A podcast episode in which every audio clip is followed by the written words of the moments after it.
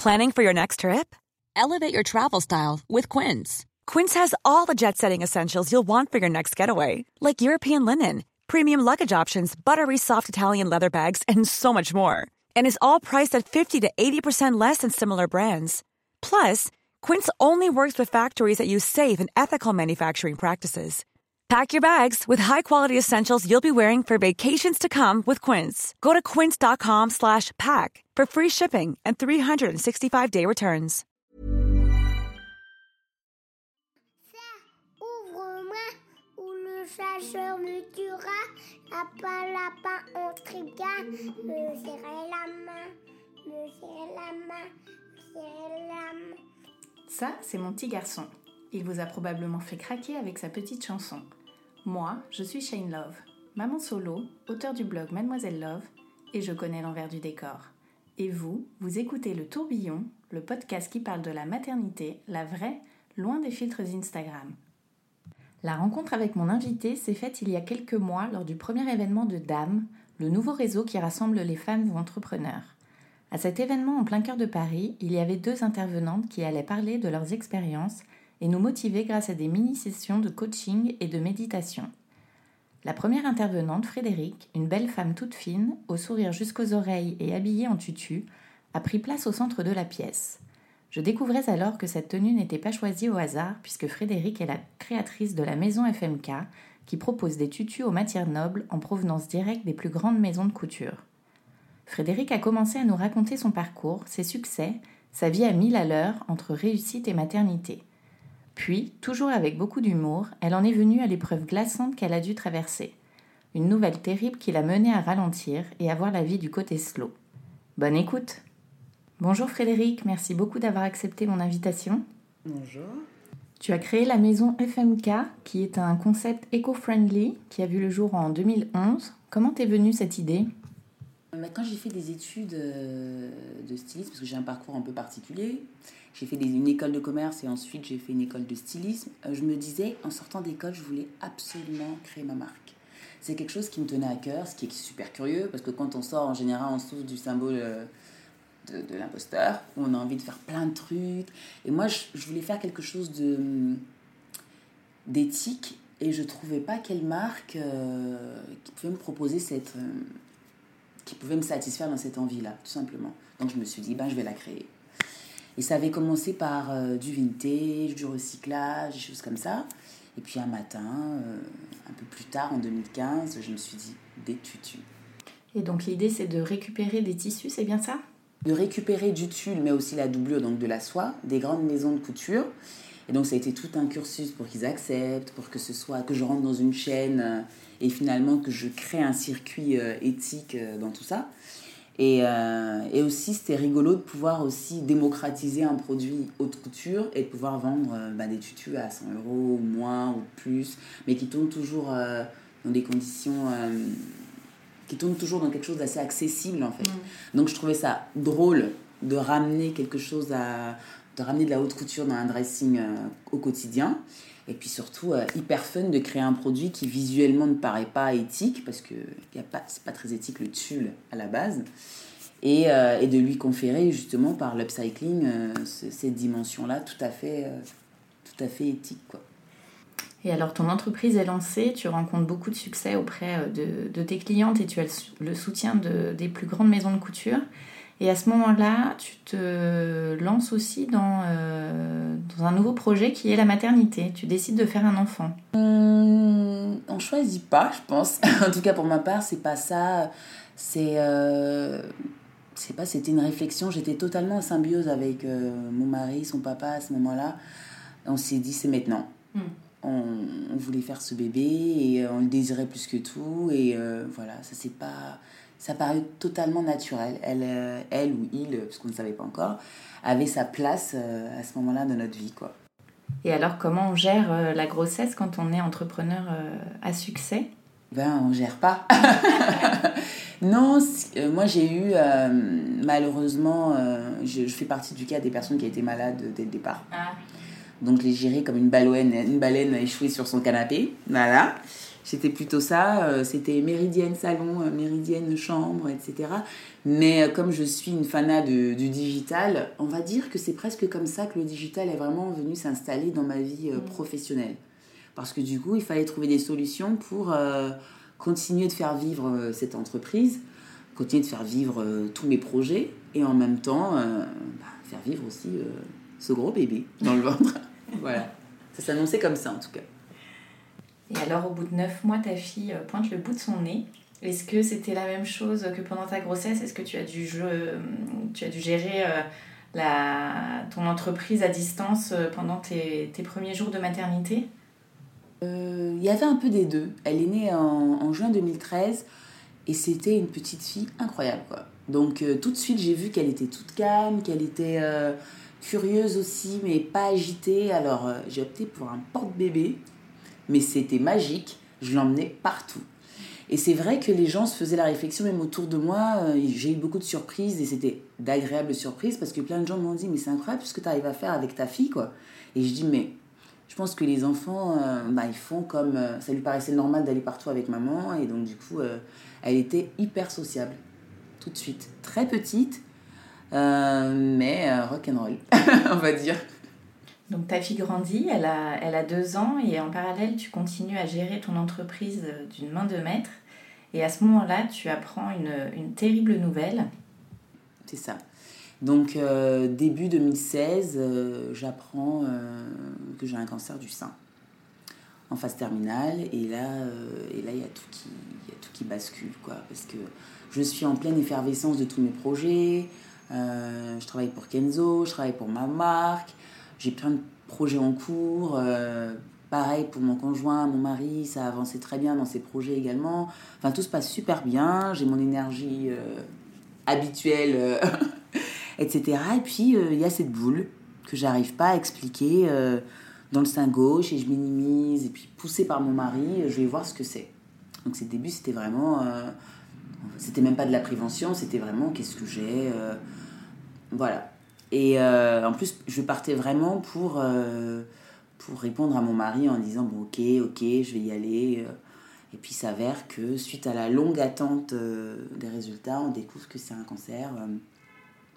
donc, hyper agressif. Parce que bah, plus on est jeune, plus le cancer est agressif.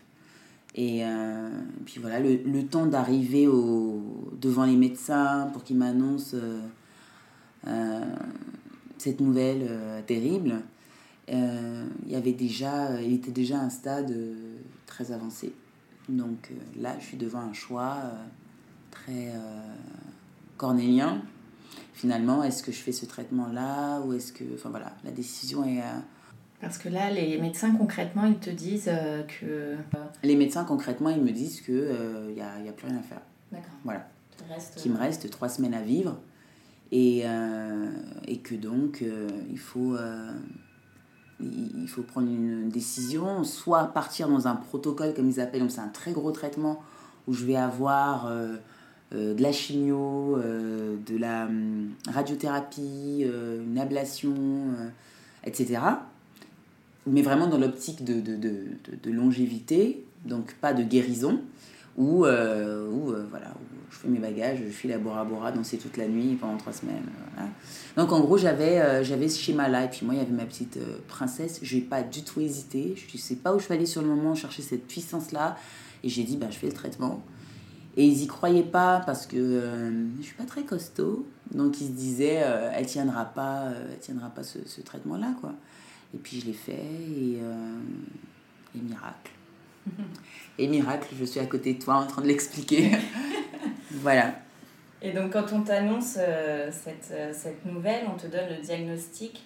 euh, tu as hésité euh, justement entre ces trois semaines, enfin à te dire est-ce que je passe trois dernières semaines hyper quali auprès de ma fille ou euh, est-ce que tu te dis euh, hors de question, je serai là pour sa remise des diplômes euh, à ses 18 ans? C'est trop bizarre parce que j'ai Est-ce que, pardon, est-ce que déjà tu penses à ta fille Oui, je pense à ma fille.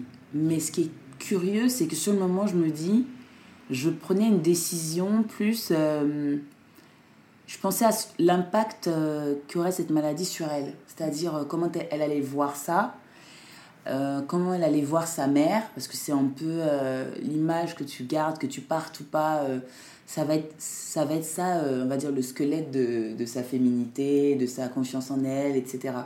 Et je voulais qu'on lui dise, dans tous les cas, ta mère c'était une battante, elle a fait ça, ça, ça, y a pas... Et qu'elle dise, ma mère elle était malade, mais en levant le torse, très fière en disant, mais Peut-être qu'elle est partie, peut-être qu'elle est guérie, mais euh, c'est une patente, quoi. J'ai envie d'être euh, j'ai envie d'être une femme comme ça.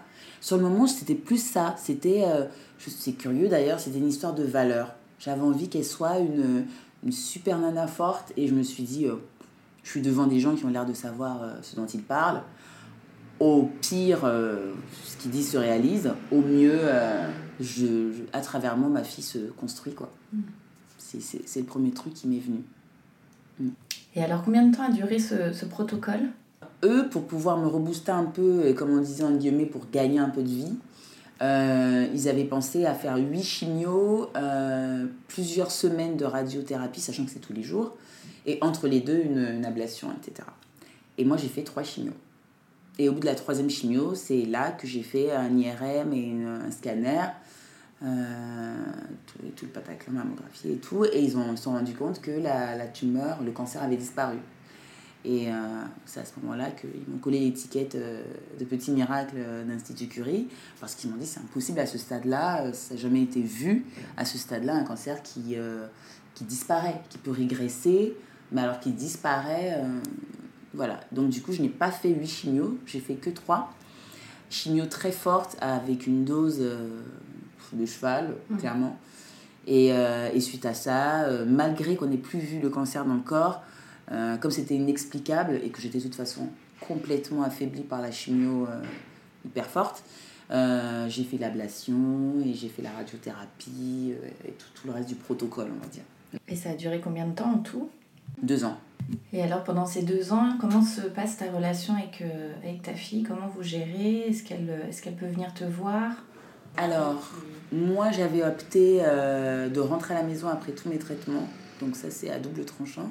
Apparemment, à l'époque, euh, enfin, dans le passé, euh, les gens étaient hospitalisés tout le long. Aujourd'hui, les gens ont le choix. Donc moi, je rentrais. à quelle fréquence? Je rentrais systématiquement après mes traitements. Hmm. Je rentrais. J'ai été gardée des fois quand vraiment j'étais dans un état épouvantable. De la chimio, dans laquelle je garde des séquelles jusqu'aujourd'hui encore. Mais euh, ma relation avec ma fille, c'était magique parce que euh, malheureusement, j'avais l'impression d'avoir échangé les rôles. Elle était toute petite, elle était empathique, elle venait comme ça, se glisser dans mes draps sans poser de questions, faisait attention de ne pas me bousculer parce qu'elle savait que j'avais mal au bras et au, sein, enfin à la partie des seins. Mhm. Et elle, était hyper délicate et attentionnée, mais sans poser de questions, sans me mettre en conflit avec. Euh, elle était incroyable. Elle me faisait penser à, moi petite, euh, à, avoir ce respect de la douleur et ce respect de, mon envie de communiquer avec elle là-dessus ou pas. Et du coup, euh, j'avais opté pour une communication hyper transparente avec elle. Je lui disais, maman, elle a vraiment mal là, c'est pour ça qu'elle peut pas s'asseoir, c'est pour ça qu'elle peut pas manger avec toi je peux pas supporter les odeurs, donc maman elle reste dans la chambre, elle est obligée de fermer la porte. Et euh, voilà, je pense que ça l'a rendu adulte sur ce côté-là, très vite adulte. Oui, même à deux ans. Même à deux ans. Mm. Mm. Et donc c'est ton mari qui... Euh, qui, a, qui a porté tout ça, vraiment. Ouais. Et euh, j'ai trouvé ça bien parce qu'avant ça, elle avait une relation très fusionnelle avec moi et j'avais l'impression qu'il ne trouvait pas sa place mm. entre nous.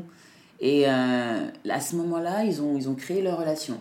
Et ça a été quelque chose de très puissant pour elle aussi parce que euh, elle a senti son autorité aussi et, de l'amour et de l'autorité euh, parentale et ce cadre que je ne pouvais pas donner à ce moment-là.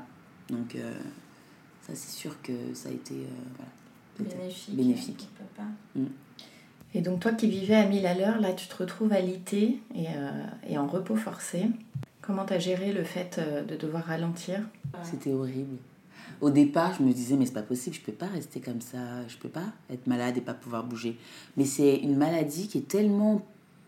Euh, je sais pas si c'est la maladie ou c'est le traitement, qui est tellement écrasant qu'en fait, t'as pas le choix. Je pouvais juste, je pouvais juste rien faire, à part euh, subir et être connecté à mon corps, écouter ma douleur et en fait être rien du tout. Parce qu'il faut savoir que quand on a une chimio, on ne peut pas prendre spécialement de médicaments voilà, sous certaines réserves, etc. Donc je me suis retrouvée bloquée. Bloquée à absolument rien pouvoir faire. Et puis au début, je me disais, bon, c'est pas grave, il y a Facebook, il y a Internet, il y a les mails. Puis on se rend compte que bah, on est complètement vaseux devant un écran. Et là, je me suis dit, mais qu'est-ce que je peux faire? Je suis vaseux devant un écran télé, un écran d'ordi, un écran euh, de smartphone. Qu'est-ce que je vais faire? Et c'est là que le processus de, de, slow est rentré. quoi. J'ai commencé à me dire, bah, tu vas t'écouter, je sais pas, tu vas écrire, tu vas dessiner. T'as pas fait de dessin depuis, euh, je sais pas combien de temps et, et là, du coup, j'ai commencé à me poser des questions, à réfléchir. Ça, c'était nouveau. On fait ça souvent aux autres, quand on en prend le temps, aux amis, aux proches. Mais on n'a jamais cette, euh, bah, cette envie-là envers soi-même. quoi. Puis là, euh, j'étais euh, obligée de, de, le faire. Au début, c'était ça. C'était, si bon, tant qu'à faire, faisons-le. C'était ça. Ça a démarré comme ça, on va dire. Et donc, tu as adopté là le, le concept de la slow life. Oui. Tu penses que c'est quelque chose qui t'a sauvé dans la maladie? Ah, mais complètement.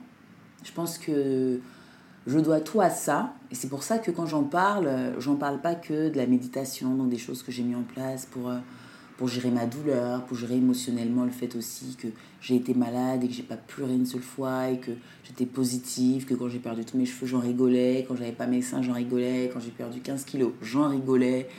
Et, euh, cette façon de tourner en dérision qui n'était pas du déni, parce que on en parlait clairement, euh, tout ça, ça a été par cette slow life. Le fait de me reconnecter à moi-même, d'écouter mon corps, de chaque fois me dire Ah ben là, non, je pense que tu vas pas manger cet aliment-là parce que c'est tout bête, je sens que tu vas vomir. Et, euh, c'est des petites choses, mais quand tu vomis, du coup, tu es dans un état où tu dois retourner à l'hôpital et être hospitalisé, enfin plein de choses. Euh, voilà c'est le moment de l'amour. et, euh, et donc, euh, toutes ces choses-là de reconnexion à moi et aussi donc, du coup aux autres. Je regardais mon mari courir le matin, aller au travail. Euh, je regardais ma mère qui était venue donner un petit coup de main, déposer aussi ma fille chez la nounou. toutes ces choses. Et je, je, regardais les mouvements des gens qui allaient, qui venaient.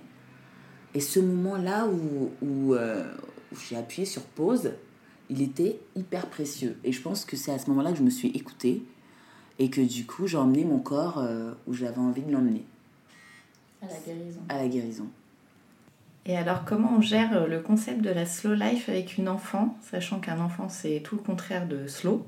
Comment on fait ça? Ben moi ça s'est fait spontanément parce que du coup j'ai eu un rythme de vie, on va dire que Casey, ma fille, quand elle a commencé à vraiment réaliser ce qui se passait, donc 3-4 ans, euh, c'était une maman qui médite, qui l'a fait méditer avant de dormir, qui lui fait des postures de yoga pour rigoler dans le salon, euh, qui adopte une éducation positive en discutant énormément avec elle, en lui donnant du cadre, mais en lui expliquant qu'elle a le droit aussi de penser, de réfléchir et de s'exprimer.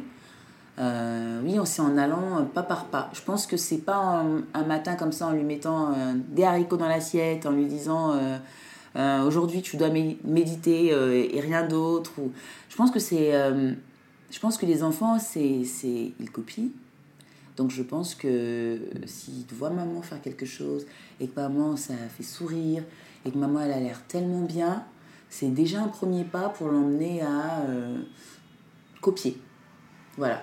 Et je pense que déjà, comme pour tout dans l'éducation, si on peut faire entrer déjà dans leur vie des petites choses concernant comme la méditation, le yoga, ou des petits gestes, ou euh, quand tu es contrarié, fais ci ou fais ça. Juste des petits, déjà des petits, des petits tips comme ça dans leur vie, c'est déjà pas mal. C'est déjà, euh, on va dire, euh, le début de la slow life pour eux. Quoi. Voilà. Parce que je me prends des fois ma fille qui me fait des retours, des retours quand je suis pas slow. Je prends des petites leçons de vie. ça pique, hein. Non, maman, tu penses que c'était bien d'avoir crié comme ça sur moi, là, maintenant? Avec un air totalement accusateur. Ouais. Donc là, tu te dis, ça, ça fonctionne, mais bon, euh, tu, reprends le, tu reprends ça dans, dans, la face quand même. Et alors, quelle valeur tu aimerais transmettre à ta fille euh, plus tard? Pour qu'elle grandisse euh, sereinement Quelle valeur bah Déjà, la force. Je lui apprends, pas que je suis en train de fabriquer une petite féministe, mais on n'est pas très loin. j'arrête pas de lui apprendre qu'elle est capable de faire plein de choses et qu'elle n'est pas limitée à une seule chose. Donc déjà, je pense que je suis en train de fabriquer une petite slasheuse euh, sans me rendre compte. Euh, et j'apprends aussi qu'elle a le droit de prendre des décisions, de faire les choses comme elle l'entend. Hum, si toujours c'est en accord avec elle-même et que ça ne fait pas du mal aux autres, c'est des petites choses comme ça, mais fondamentales. Quand tu vois dans la rue, je pense qu'il y a des, plein de gens qui ont loupé ce message. Euh, surtout une femme forte. Et lui expliquer qu'il y a différents types d'intelligence aussi, je trouve ça intéressant. Lui expliquer que c'est très intéressant de se cultiver, mais il y a aussi une intelligence créative et puis euh, émotionnelle aussi vis-à-vis de soi-même et des autres. Euh, oui, c'est un peu dans ce sens-là que je vais avec elle. Pense que pour femme forte, j'ai appuyé trop fort sur le bouton. elle est très forte. elle se croit même trop forte. Mais je trouvais ça important. Quand je vois comment est en train de se dessiner la société, qu'elle sache que euh, donc c'est pas forcément vis-à-vis des hommes, vis-à-vis des autres femmes, vis-à-vis de, de, de, tout ce qu'ils ont, parce que ça, ça a l'air d'être une future société où ils ont accès à tout, à tout ce qui est bien et tout ce qui est mal. Donc euh, ouais, j'ai envie qu'elle ait un peu cette façon de, de raisonner là et après, euh, après elle verra. Est-ce que le fait d'avoir eu un cancer a changé quelque chose dans, ton, dans ta manière de l'éduquer? Oui, complètement. Bah déjà, euh, elle a une relation particulière à la douleur, ma fille. Euh, pas quand elle a mal, je suis même obligée de faire attention et tout, parce que quand elle a mal, elle le dit pas. Donc ça, euh, c'est pas voulu, mais je pense qu'elle copie mon schéma de dire oui, c'est rien. Donc du coup, je fais un peu attention à ça. le contre-coup, c'est plutôt ça, mais sinon, positivement, oui. Ça a changé notre façon de parler, notre franchise, euh, quand il y a quelque chose à dire, on le dit tout de suite. Euh, elle fait attention à, mes, à mon émotion, si je suis en colère, si je suis pas contente. Euh, voilà. Elle fait attention à mon visage, mes expressions, et moi aussi pareil. Et il y a un langage au-delà des mots qui s'est créé en fait. Donc ça, c'est très intéressant parce que c'est ce qui nous unit à, notre à nos bébés après et que quelque part on perd dès qu'on part sur le langage des mots. C'est trop, trop curieux, quoi. On attend qu'ils disent, sinon, euh, sinon c'est pas, ça, n'existe pas. Voilà. Et en fait, on est resté sur ce truc-là, d'avoir ces deux langages-là. Et donc, deux ans plus tard, aujourd'hui, quelle, est, quelle place a le cancer dans ta vie euh, quotidienne, que ce soit familiale ou. Euh, grosse, grosse place, malheureusement. grosse place parce que familiale, ma fille, comme mon mari, comme mes proches. Euh, je suis obligée de ne jamais éteindre mon téléphone, par exemple, ce qui est absolument pas slow. parce que, euh, parce que s'il m'envoie plus de 3 SMS que je ne réponds pas, ça veut dire que je suis tombée quelque part dans les pommes, au secours. Donc euh, voilà, donc il m'en crée finalement cette dépendance. Enfin, j'ai cette espèce de dépendance où je leur dois voilà, de, de, de, renvoyer une réponse tout de suite pour pas les inquiéter, etc. Donc ça, je veux dire, c'est la grosse euh, place du cancer déguisé euh, dans notre vie. Mais sinon, par ailleurs, euh, ça a une autre place positive dans l'hygiène. C'est comme si chaque fois que je croisais un proche ou une famille, etc., ça leur envoie la force du fait que j'ai vaincu ça, mais en même temps qu'il faut faire aussi attention quand même, Fred, avec 30 ans. donc voilà, ça leur fait pas peur, puisque je l'expose toujours de façon très ludique, etc. Mais euh, je pense que je rappelle un peu aux gens qui me fréquentent, ou qui me suivent, ou qui travaillent avec moi, etc., que euh, y a d'autres choses. Il faut voir tout ce qu'il y a autour. Quoi. Mm. Dans ce sens-là, je pense que c'est. Euh, qui sera toujours dans ma vie, en fait. Ouais. Et quel regard a ta fille sur, sur la maladie aujourd'hui? Hmm, Une maladie comme les autres. Et ça, je suis très fière pour elle, c'est une maladie comme les autres. Si ça se passe pas bien, on n'en guérit pas. Si ça se passe bien, qu'on est costaud, comme elle dit, euh, on en guérit. Et euh, franchement, je pense qu'elle le met sur la même ligne que grippe, rhume, poux euh, et tout ce qui passe par là. Ça, je suis assez contente. Donc ça veut dire que je n'ai pas créé une, une, future femme qui va se faire un dépistage chaque semaine. voilà. Ça, je voulais absolument pas. Vivre avec ce truc, ma mère, elle a eu un cancer, donc éventuellement, je pourrais l'avoir. Ça, je, je voulais vraiment pas qu'elle ait ce truc euh, en elle. Et est-ce qu'elle s'inquiète pour toi euh? Oui, massivement. je pense que quand elle s'inquiète, il y a carrément un rôle inversé, quoi. Euh, quand elle est là, euh, c'est time to time, quoi.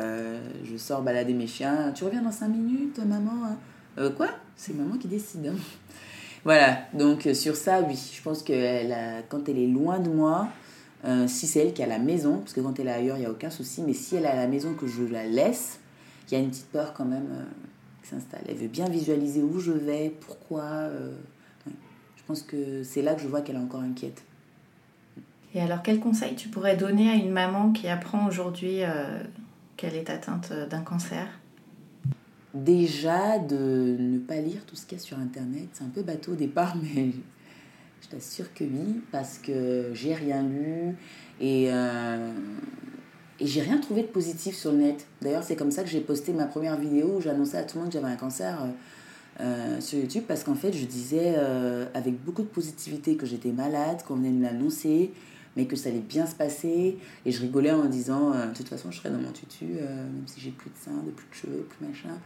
Et parce qu'il n'y a que des choses négatives. Donc déjà, psychologiquement, je pense que ça draine les gens vers quelque chose de, de, de, de- très noir déjà, quoi.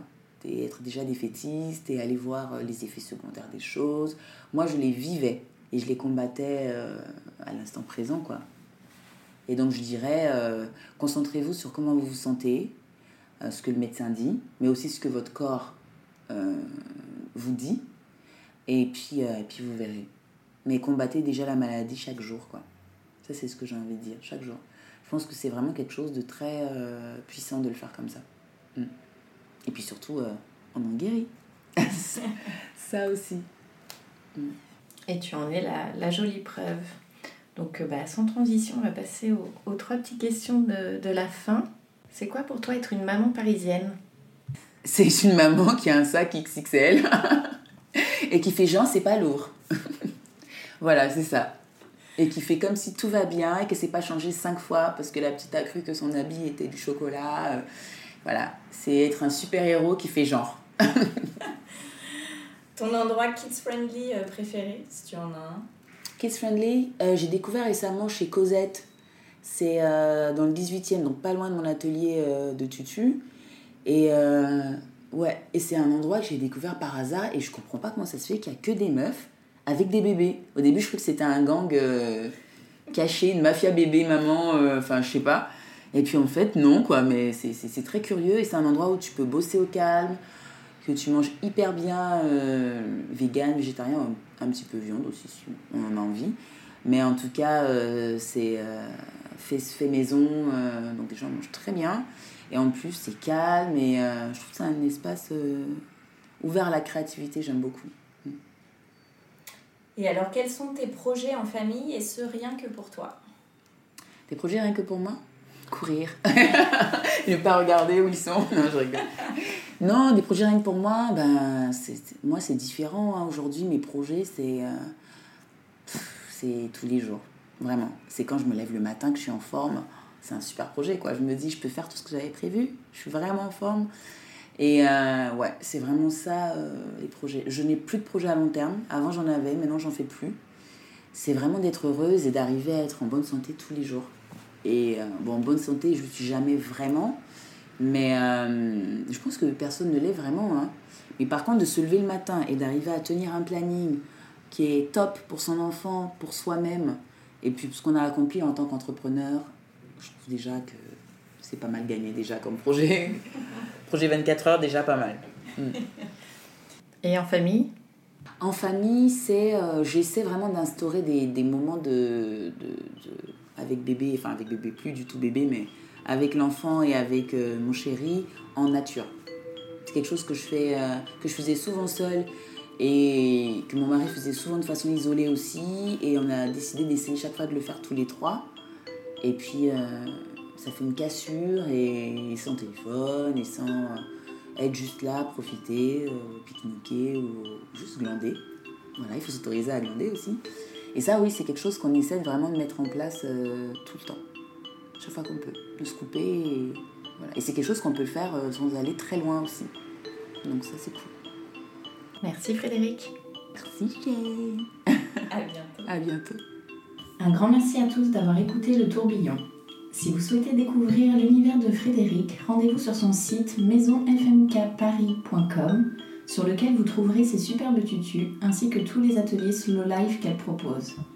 Pour échanger sur le sujet abordé avec Frédéric, je vous invite à retrouver la photo de l'épisode 5 sur Instagram grâce au hashtag le tourbillon podcast et à laisser vos commentaires. Enfin, si ce podcast vous plaît, n'hésitez pas à en parler autour de vous et à lui mettre plein d'étoiles. A très vite pour un nouvel épisode